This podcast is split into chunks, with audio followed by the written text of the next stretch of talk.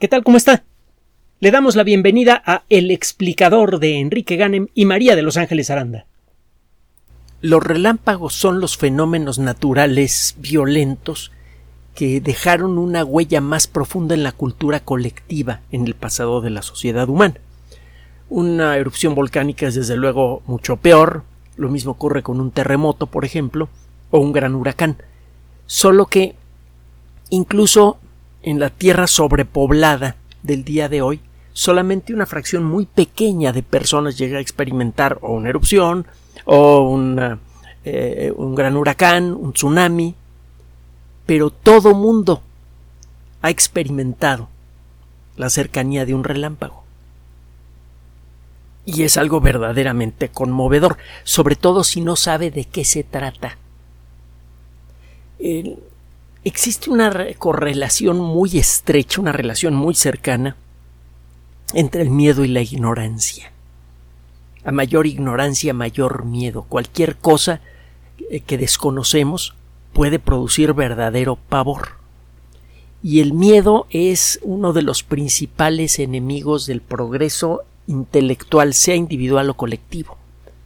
Cuando una persona o una colectividad le tienen miedo a algo, a lo que sea, generalmente su desarrollo colectivo se detiene. O individual, según el caso, desde luego. El, miedo es el enemigo del intelecto humano. Es uno de los principales, de las principales causas de retraso en nuestro progreso. Cuando dejamos de tenerle miedo a algo y empezamos a entenderlo, el progreso viene como consecuencia. Y eso lo puede ver usted eh, incluso con cuestiones tan intangibles como eh, la forma eh, en la, que nos organizamos socialmente, el tipo de cosas que consideramos permisibles o no. Ese tipo de, de miedos sociales al progreso tienden a estancar la sociedad. Muchas de las perspectivas más, más renuentes al progreso generalmente involucran el miedo. Póngase a ver, por ejemplo, el papel que han jugado algunas religiones en el pasado, infundiendo miedo en la colectividad para que ésta no quiera cambiar las cosas. Bueno, el eh, relámpago rápidamente se metió en, la mente colectiva de, de la sociedad humana por lo imponente y por lo ubicuo. En la mitología grecolatina, el dios más importante de todos era el dios de los relámpagos. Vulcano, que era el dios de los volcanes, ocupaba un lugar bastante secundario. De hecho, ni, siquiera estaba bien construido, el pobre era cojo. En cambio, el más grandote de todos, el más poderoso, el, que imponía su, voluntad, era el relámpago, Júpiter. Bueno, Zeus, según si, eh, si lo busca usted por el, eh, por el lado griego o el lado romano. Conocemos la causa de los relámpagos desde que descubrimos mm, el papel moderno de la electricidad. la electricidad la conocemos desde la antigua Grecia. De hecho, el nombre electricidad viene de electrón, que significa ámbar. Cuando usted frota un poco de ámbar, adquiere características extrañas. Por ejemplo, puede atraer cabellos. Esta extraña fuerza que adquiere el, ámbar es consecuencia de la alteración del equilibrio de cargas eléctricas en su interior. cuando usted frota ámbar, está usted arrancándole electrones y este proceso de arrancarle electrones al ámbar hace que la, cantidad, la cantidad de protones y electrones que hay en su superficie sea desigual. Durante siglos este descubrimiento no tuvo consecuencias, parecía absolutamente absurdo, inútil.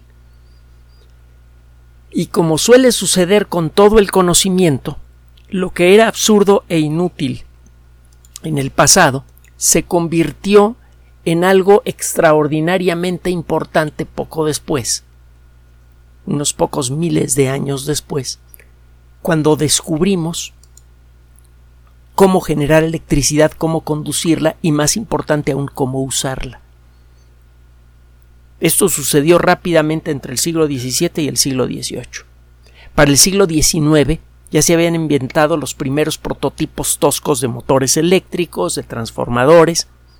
Casi todo eso se debe a, a, un gran aficionado a la ciencia, que era además, cuando menos inicialmente, analfabeta, Michael Faraday, y a, lo largo de su vida extraordinaria, que merece contarse alguna vez, es realmente poderosa la vida de Faraday, cómo se levantó de la pobreza para convertirse en un titán de la ciencia, eh, logró desarrollar muchos de los elementos básicos que convirtieron a la electricidad en la fuerza, en la forma de energía más valiosa para el colectivo humano.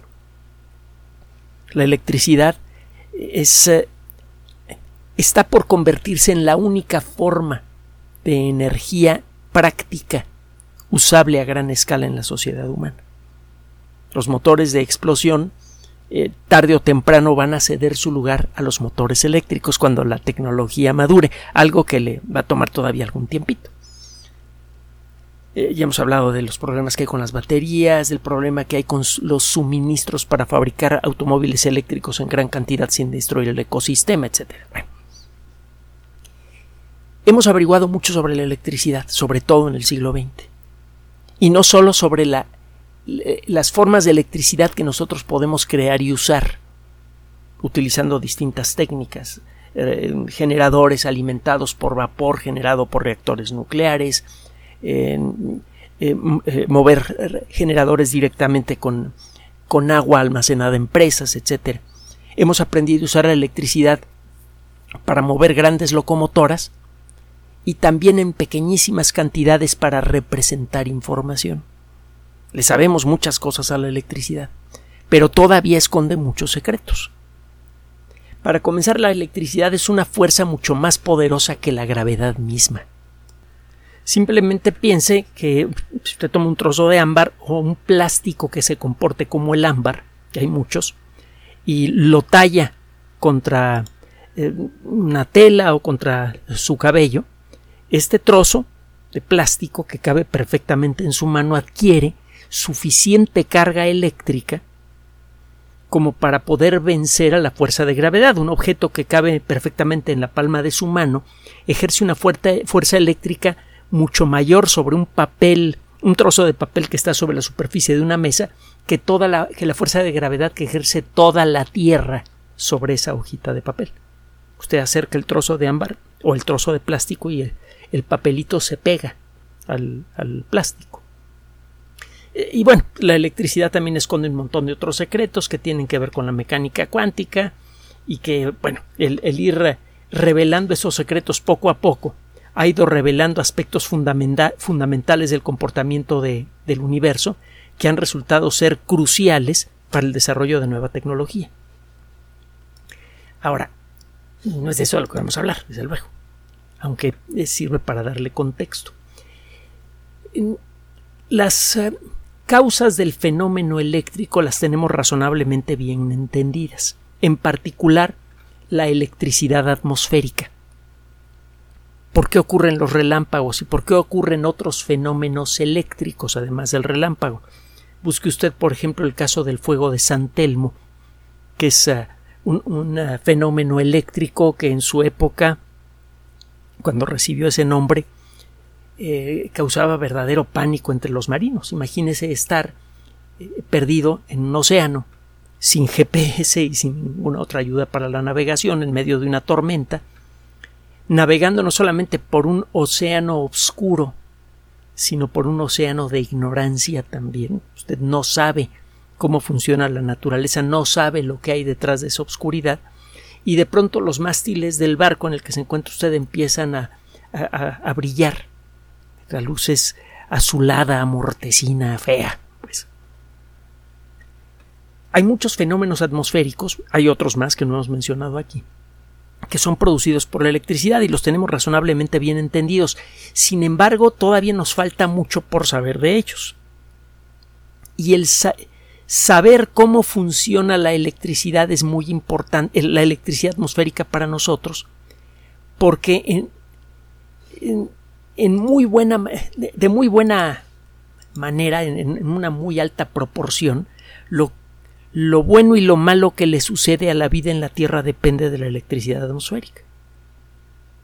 Lo hemos comentado en muchas ocasiones, eh, casi el 80% de las moléculas de aire que metemos a nuestro cuerpo cuando respiramos son de nitrógeno. El nitrógeno es un elemento químico fundamental para la vida. Y es un elemento químico muy difícil de, de capturar. Las moléculas de nitrógeno, que tienen dos átomos de nitrógeno pegados, son muy resistentes a cualquier intento de romperlas.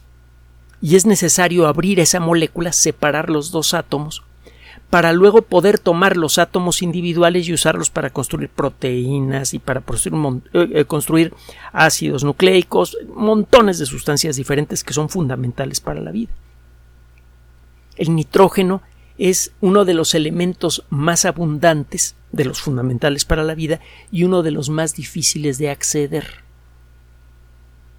Es necesario recurrir o a la magia química que saben hacer unas cuantas bacterias, que saben tomar el nitrógeno del aire, separar los átomos de nitrógeno y pegarles átomos de oxígeno para producir nitratos, que son sustancias eh, muy solubles y fáciles de procesar, o es necesario recurrir a los relámpagos.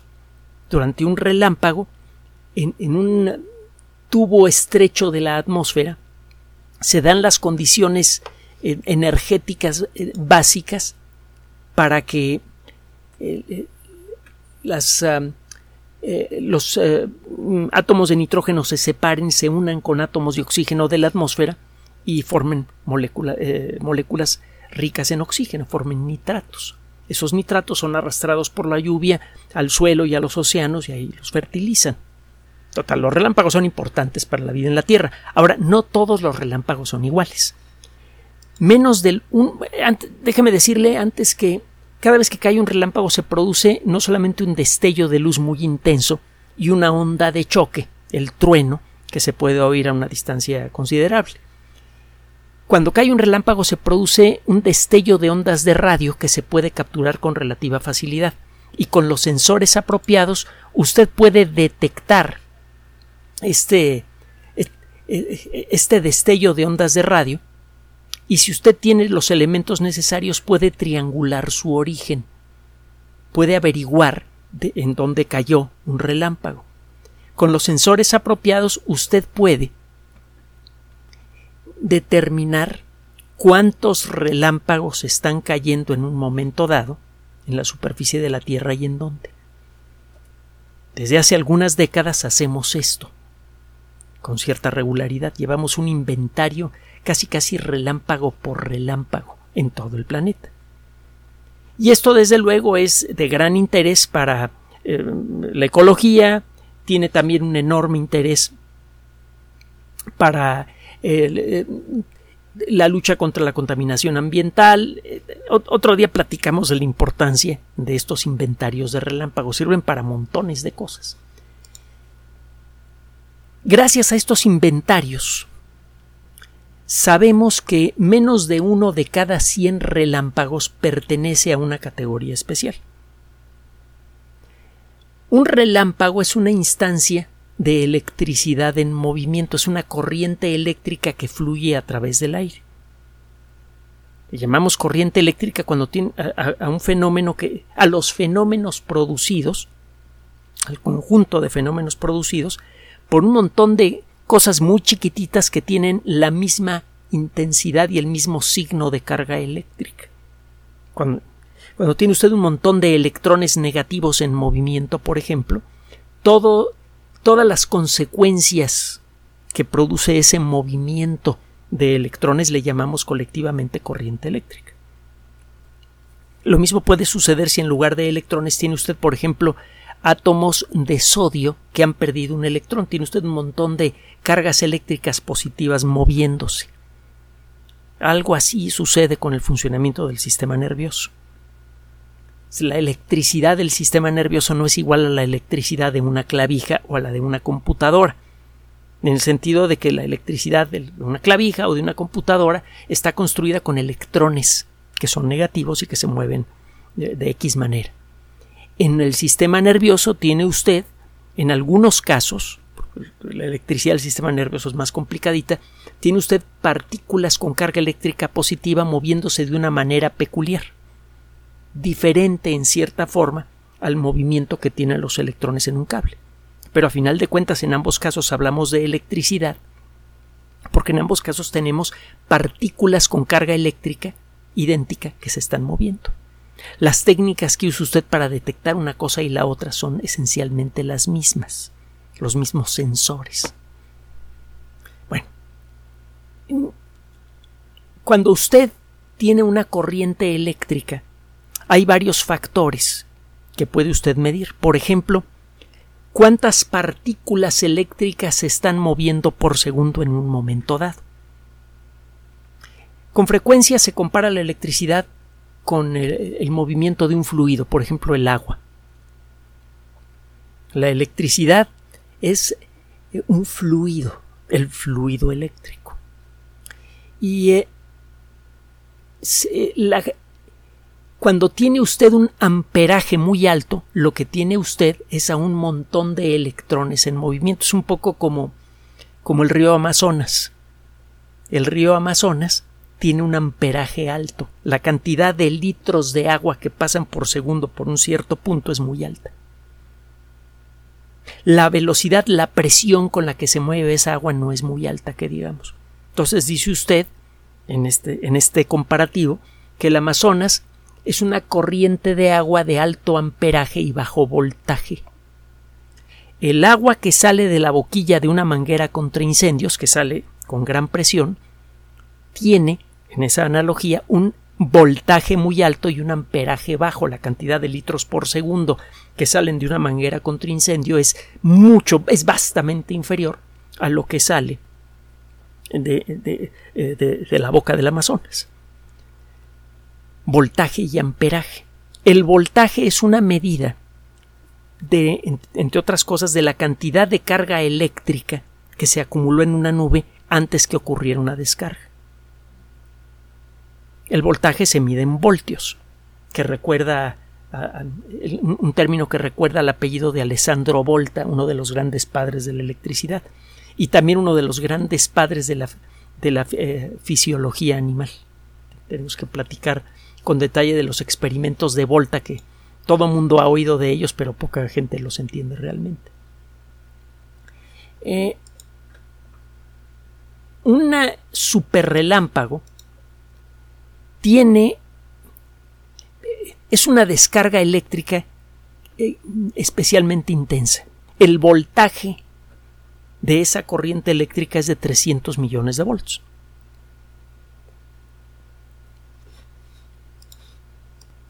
multiplicado por mil. Un relámpago común y corriente produce descargas como de 300 millones de voltios un superrelámpago tiene un potencial eléctrico hasta mil veces mayor. Estos superrelámpagos por sí mismos pueden producir un efecto ambiental mucho mayor, vastamente mayor, que el que produce un relámpago común. La cantidad de nitratos que puede producir un relámpago así es muy, muy superior y tiene un montón de otros efectos que son también muy muy superiores. Un aeroplano, un avión, un edificio, etcétera, pueden normalmente soportar una, eh, la descarga de un relámpago típico sin problemas. En el caso de los edificios, sobre todo si existe un pararrayos. Un superrelámpago puede producir daños importantes en cualquier cosa que tocan no solamente pueden hacerle un daño vastísimo a un avión, pueden llegar a derribarlo. Por eso siempre se evitan las nubes en donde están ocurriendo superrelámpagos, sino eh, incluso puede llegar a producir daños muy graves en barcos. Normalmente los barcos son inmunes a los relámpagos. Obviamente, si hay una tormenta con relámpagos y usted forma parte de la tripulación, tiene que saber en dónde esconderse para evitar que le pegue un relámpago pero por lo demás, eh, los barcos normalmente son absolutamente inmunes a un relámpago común, no a un super relámpago. Un super relámpago puede destruir muchos de los sistemas de navegación de un barco, incluso los sistemas de control si son eh, eléctricos, que sucede en la mayoría de los, de los barcos. Los timones son movidos por sistemas que a final de cuentas funcionan con electricidad y con bombas de, eh, hidráulicas.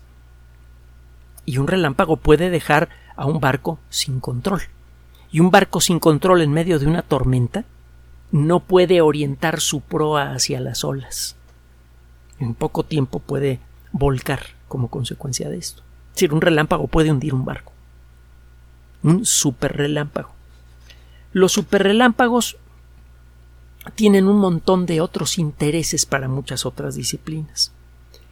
Es muy probable que en la Tierra primitiva existieran los superrelámpagos y es muy probable que estos superrelámpagos de la Tierra primitiva fueran cuando menos tan eh, violentos, tan intensos como los que tenemos ahora. Si queremos entender cómo nació la vida, tenemos que entender cómo las moléculas básicas de la atmósfera, lo que había en la atmósfera primitiva recién integrada a la Tierra, sirvió óxido de carbono, metano y quizá alguna que otra cosilla por allí, cómo es que esas moléculas eh, se separaron para luego volverse a unir en estructuras más complejas.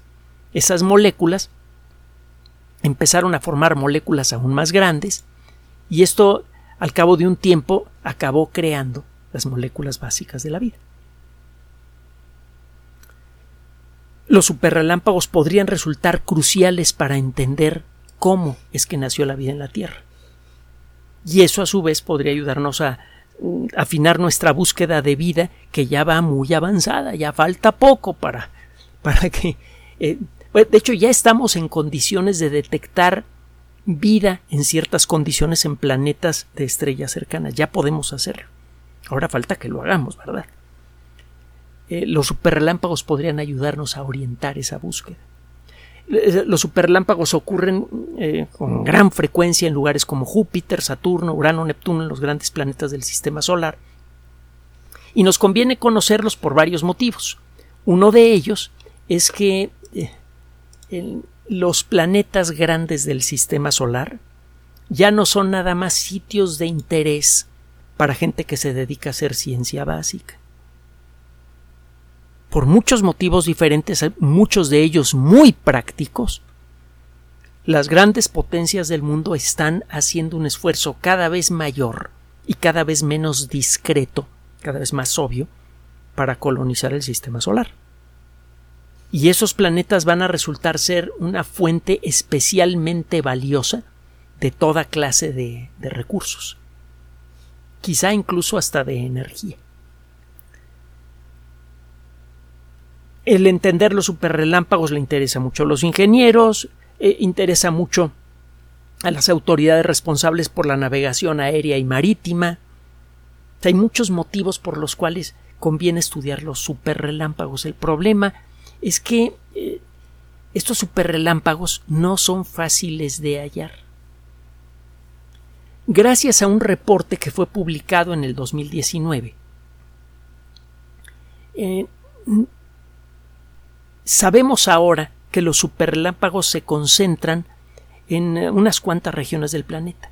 Por ejemplo, en el, eh, al noroeste del Océano Atlántico, cerca de las costas norteñas de Europa. También los encontramos en cantidades importantes en algunos puntos del mar Mediterráneo. Y también en la región del superaltiplano en Perú y Bolivia. Se encuentran allí algunas de las zonas llanas más alejadas del nivel del mar, algunos de los llanos más altos del planeta, junto con algunas zonas que se encuentran, por ejemplo, en los Himalayas. Eh, encuentra usted planicies no muy diferentes a la planicie eh, en donde existe la Ciudad de México, solo que a una altura de 4.000 metros, en lugar de los 2.000 300 metros o una cosa así que, hay aquí en nuestro país. En estos lugares, por alguna razón, los superrelámpagos son mucho más comunes. Y conviene saber por qué. Entre otras cosas, porque los patrones de clima siempre están cambiando.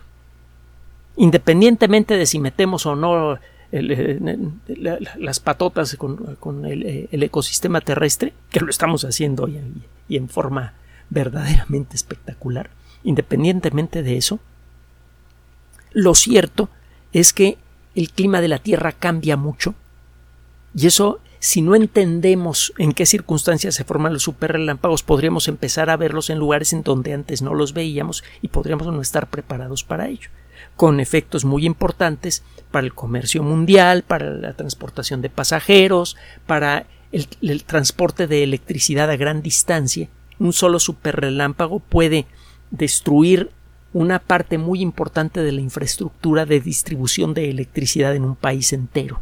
Un solo superrelámpago. Entonces, el entender los superrelámpagos es de crucial importancia para nosotros. Hay un detallito más.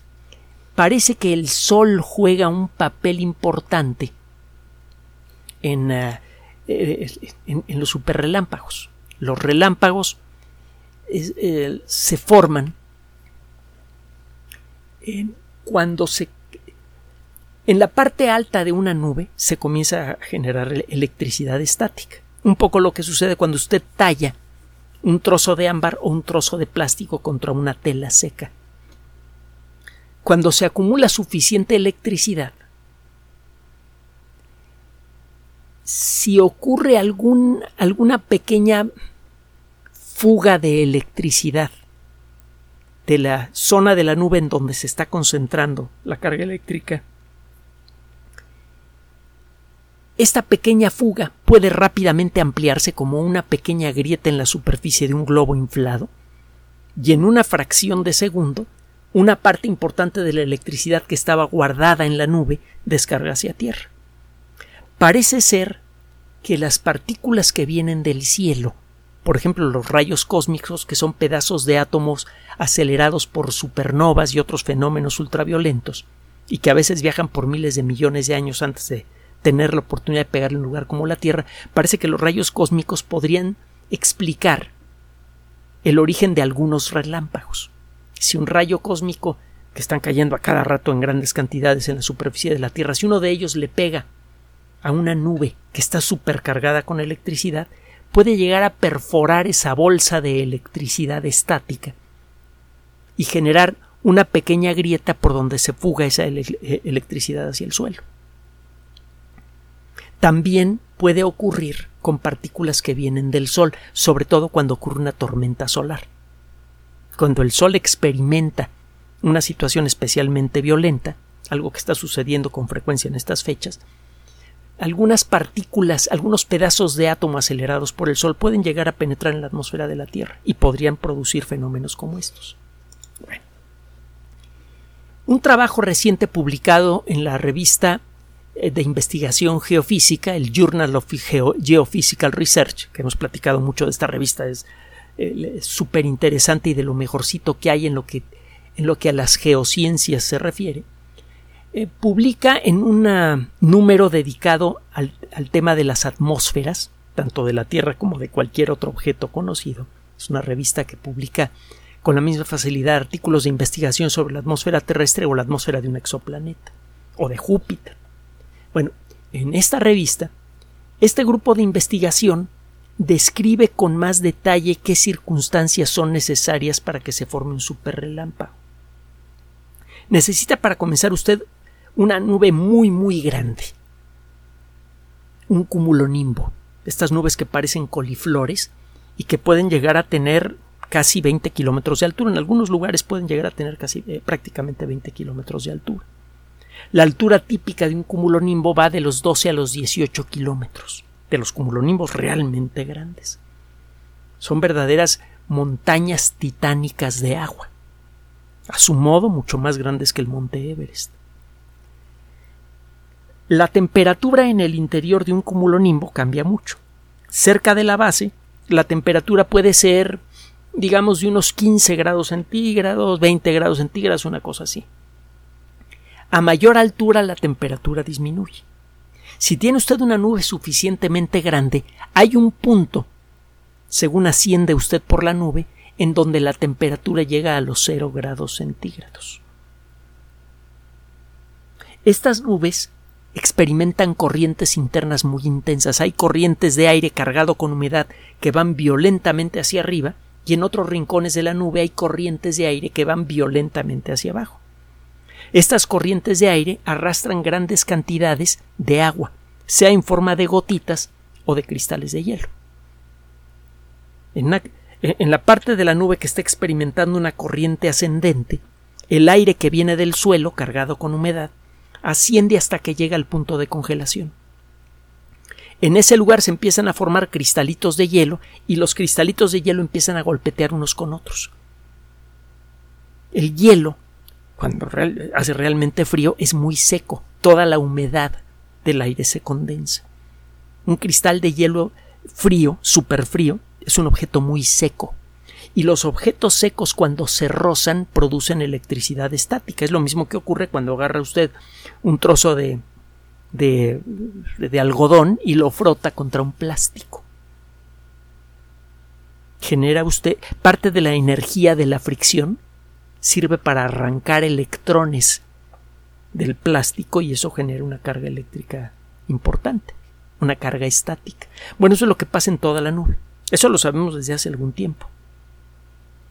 Sabemos que al congelarse el agua a cierta altura dentro de la nube, las partículas de hielo empiezan a chocar unas con otras y empiezan a generar electricidad estática. Y lo que encontraron estos investigadores es que en el interior de algunas nubes se dan condiciones que permiten que toda esa energía eléctrica, toda esa electricidad estática producida por fricción, pues que se conserve adentro de la nube. Hay varios factores que pueden hacer que parte de la electricidad estática que se está formando dentro de la nube se pierda de, de manera suave, sin producir descarga eléctrica. Es decir, la nube empieza a generar mucha electricidad, pero no puede guardarla toda pierde mucha electricidad estática en el ambiente y por eso cuando llega a producir relámpagos son relámpagos comunes y corrientes, de los de 300 millones de volts nada más. Pero en algunas nubes parecen conservar por más tiempo su electricidad estática y son las que producen los superrelámpagos. Se ha tratado de, de entender el fenómeno de los superrelámpagos de muchas maneras diferentes. Por ejemplo, se ha buscado si la brisa marina cargada con sal, que desde luego es muy abundante en los océanos, pueda hacer cortocircuito con este proceso y puede hacer que se pierda electricidad. Se ha buscado si eh, eh, la salinidad del mar o el polvo de los desiertos arrastrado por el viento pueden producir este fenómeno de cortocircuito que impide que se acumule mucha electricidad en una nube. Vaya, se ha buscado hasta si el humo de los barcos puede facilitar que se disperse la electricidad estática de las nubes gigantes. No con la intención de controlar el fenómeno, pero sí para entenderlo, porque en algunos lugares caen muchos, superrelámpagos y en otros lugares donde se forman nubes muy parecidas no caen superrelámpagos. El caso es que hasta ahora no se entendía exactamente qué es lo que pasaba con algunas nubes que pueden almacenar mucha más electricidad que otras para producir relámpagos especialmente intensos. Y encontraron un pequeño detalle.